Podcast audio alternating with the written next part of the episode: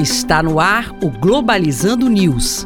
Apresentação: Professor Mário Tito Almeida. Para você que está ligado na Rádio Nama FM, Globalizando News no ar. Eu sou o professor Mário Tito Almeida. E eu sou a Lara Rabelo. Lara faz parte da equipe do programa Globalizando, caloura do primeiro semestre de Relações Internacionais e participa da produção deste projeto de extensão que quer ser uma janela para o mundo para entender o que acontece no mundo e como isso de alguma forma interfere aqui na Amazônia. Aliás, você pode seguir a gente nas nossas redes sociais, não é isso, Lara? Isso mesmo nós temos nossa página oficial do Facebook, Programa Globalizando, e o nosso Twitter e Instagram, arroba Globalizando. Um abraço para quem nos acompanha no YouTube, no Spotify, no Deezer, no Apple Podcast, no Google Podcast, sempre Programa Globalizando.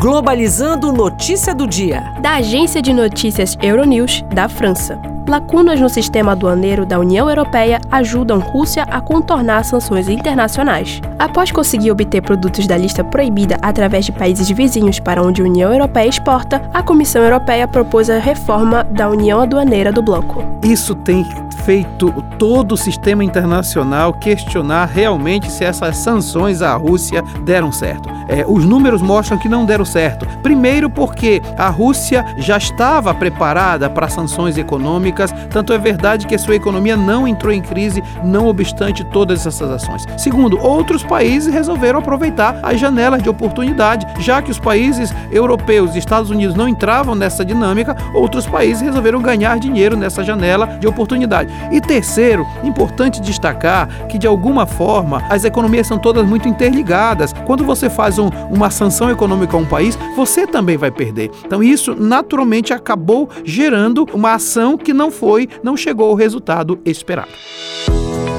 Globalizando. Fique por dentro. O programa de amanhã tem a temática O Soft Power Asiático e sua influência no mundo. O soft power, conhecido como a utilização mais branda do poder, alcança atores estatais e não estatais, integra aspectos ideológicos, sociais e culturais, e por englobar conceitos de democracia e liberdade, influencia diretamente a diplomacia internacional. E este foi o programa Globalizando News de hoje. Sou o professor Mário Tito Almeida e você pode sempre mandar sugestões de temas pra gente através das nossas redes sociais, não é isso, Lara? Isso mesmo, nós temos nossa página oficial do Facebook Programa Globalizando, no nosso Twitter e o nosso Instagram, arroba pglobalizando. Acompanhe a gente também no nosso canal no YouTube, Programa Globalizando. Lara Rabelo, muito obrigado por ter participado comigo aqui do Programa Globalizando nesta semana. Obrigada, professor Maritito, pela imensa oportunidade. Fique ligado então que o nosso programa amanhã vai ser às nove da manhã e nós vamos falar do soft power asiático e sua influência no mundo. Será aqui na Rádio Nama FM 105.5,